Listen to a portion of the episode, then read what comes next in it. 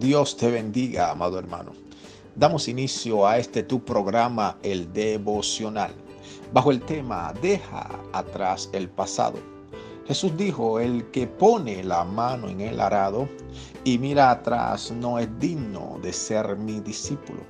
Amado hermano, y es que cuando tomamos el llamado del Señor, no importa el proceso que estamos atravesando. Y quiero decirle a alguien en este punto, no te enfoques en los años que has estado en el proceso. Enfócate en el poco tiempo que te está quedando para llegar a tu tierra prometida y asearte de esas maravillosas promesas que el Señor te ha dado.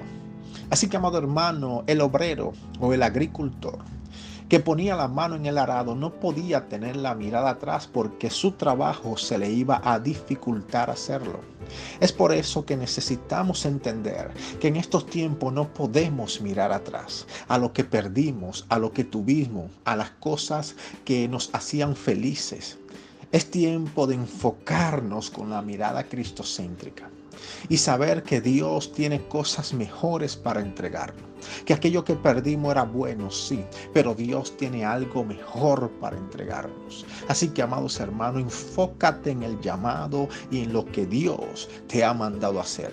Ya suelta el pasado, suelta el vocabulario de que tuviste, de que tú fuiste, de que tú eras. Ahora empieza a profetizar. Yo seré, yo voy a ser y yo soy en Cristo Jesús. Dios te bendiga. Permíteme orar por ti. Padre, en el nombre de Jesús, oro por cada persona que está escuchando este audio.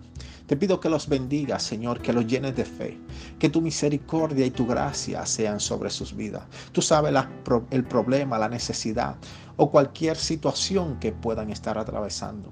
Yo oro para que tú, conforme a tu voluntad, se las suplas en el nombre poderoso de Jesús. Amén.